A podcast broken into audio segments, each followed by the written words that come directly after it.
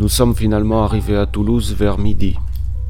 Le soir même, sur les conseils de René de Bias, abordé au hasard dans une foire, nous trouvâmes une auberge où nous louâmes une petite chambre pour douze sols par jour. Il avait été convenu que mon valet pouvait dormir par terre au pied du lit sans que cela nous coûte davantage. L'auberge était tenue par un Espagnol qui rêvait des Amériques. Pour dix deniers de plus, certains soirs il se faisait fort de nous fournir en filles. Des paysannes pour la plupart, dont les mères avaient pris l'habitude des soldats au cours de vos guerres intestines.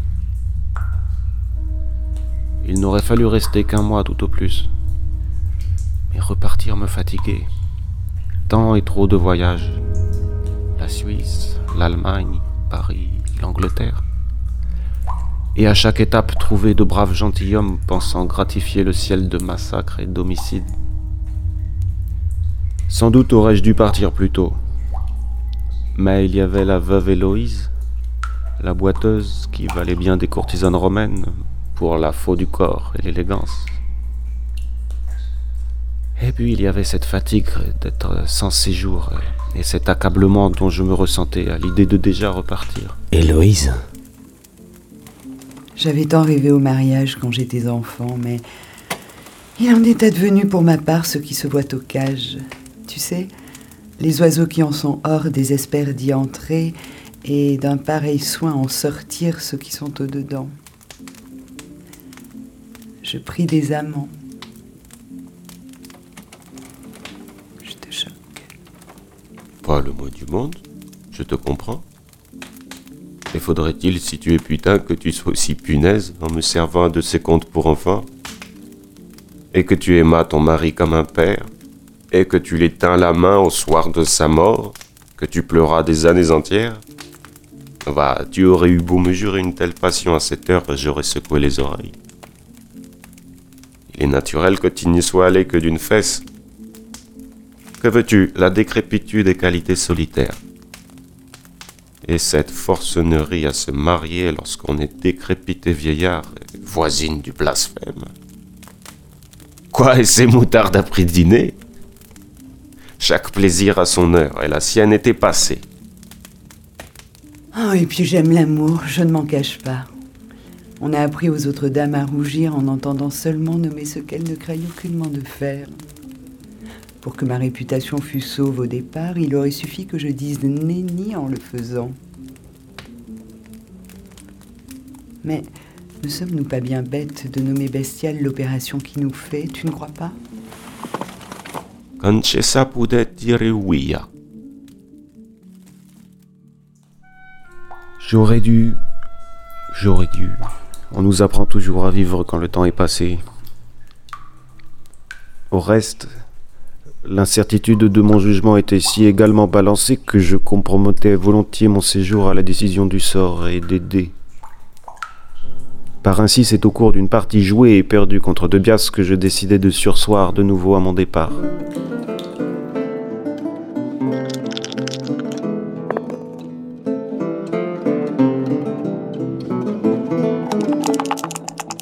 Socrate dit quelque part qu'un jour un dieu essaya de mettre en masse et de confondre la douleur et la volupté, mais que, n'en pouvant sortir, il s'avisa de les accoupler, au moins par la queue. Regardez donc notre Italien. Il revient de chez la veuve, et voyez sa mine. Ne le dirait-on pas mélancolique? Par la Sainte Barbe, mais c'est vrai. T'a-t-elle volé? Ce serait étonnant. Il est peu d'hommes ici qui ne la prisasse, tant elle a du cœur à l'ouvrage. Tu penses Un éboîtement pareil On le sait bien que les boiteuses le font mieux. Mais sire, il en va ainsi partout. La difficulté donne prix aux choses. En se vendant à tous, elle se déprécie, et c'est ce qui me plaît. Comme me plaît qu'elle place le plaisir avant tout. Elle est honnête comme elle est modeste car la volupté est qualité peu ambitieuse qui s'estime assez riche de soi sans y mêler le prix de la réputation. Mais regardez-le Le voilà qui théorise sur une putain Pourquoi non? Quibus vivere escogitare. Pour elle, vivre, c'est penser. Voyez ce grand caton qui se trouva dégoûté de sa femme tant qu'elle fut sienne et la désira quand elle fut à un autre. Et faudrait-il que je ressente autre chose, moi, pour une femme qui est à tous? Il me semble même que mon désir s'accroît de sa malaisance.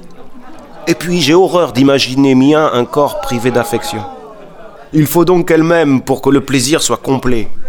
Messieurs, encore une fois, il a raison. Écoutez donc la voix de la sagesse. Et tout se tient et se rejoint. Les dés qu'on étend sur les tables ne sont permis qu'aux maisons des princes et aux tavernes. On s'en dimanche de mêmes accoutrements les jours de deuil et les jours de fête. Et ne dit-on point sire aux majestés comme aux marchands Ne dit-on point dame des nobles princesses et des putains? L'hiver me surprit dans cet état.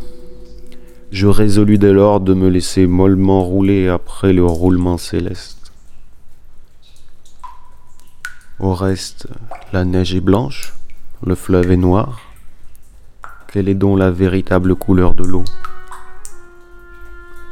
Adviendrait ce que pourrait.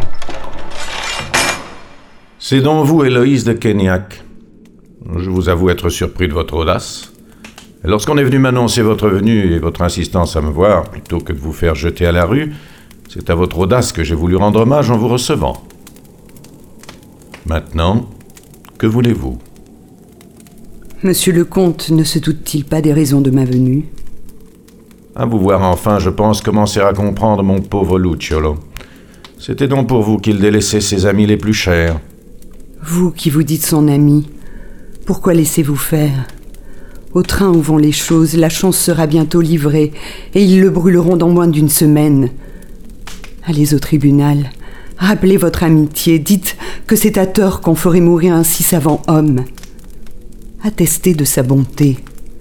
Éprouvez par là qu'il est chrétien, chrétien plus que chrétien. Le pourrais-je? Sans perdre mon honneur. Toute personne d'honneur choisirait de perdre son honneur plutôt que de perdre sa conscience. Il est innocent et vous le savez. Non, je n'en sais rien. Pour moi qui ai connu sa pensée et la haute estime dans laquelle il vous plaçait, et qu'il est souvent entretenu familièrement tandis que le soir il me venait voir, je puis vous assurer que je n'ai rien remarqué de blasphématoire en ses manières. Malgré sa grande réputation, il me parlait toujours avec beaucoup de modestie de lui-même et de ses ouvrages. Il se plaignait souvent que l'éloignement de son pays et les conjonctures où il se trouvait ne lui permettaient pas de consulter les gens d'esprit et de goût, de qui il aurait pu apprendre à connaître ses défauts et les moyens de les réparer. À qui voudriez-vous faire croire? Malheureux sommes-nous de vivre en un tel âge, où l'on ne laisse les hommes vivre selon leur cœur. Que voulez-vous, ma chère? J'aime mieux n'aimer point que d'aimer tièdement. Ce sont de belles paroles, monsieur le comte, mais elles ne me payent point. Je vous en supplie, allez au tribunal. Évidemment. Mais vous ne savez pas ce qu'est la grande politique, madame. Elle fait les destins, et tout compte que je suis, je n'y peux rien. Il fut une époque où je me serais fait tuer pour votre ami. Mais tout cela est fini. Pourquoi voudriez-vous qu'un protégé des rois vienne sous un faux jour s'enterrer ici et passer ses journées avec vous? Ce n'est pas à nous de connaître ce genre de mystère. Je suis déjà bien aise qu'on ne m'inquiète pas. Allez, madame, allez, laissez-moi. Et essayez plutôt d'avoir confiance en la divine providence, qui fait que la vie n'est pas si mal faite, plutôt qu'en ce tissu de paroles mal jointes que j'aurais pu leur servir. Encore un mot, madame. Tenez-vous tant à cet homme? Pour une dame de ma condition, il est rare de se voir rendre mutuel amour. Adieu, monsieur.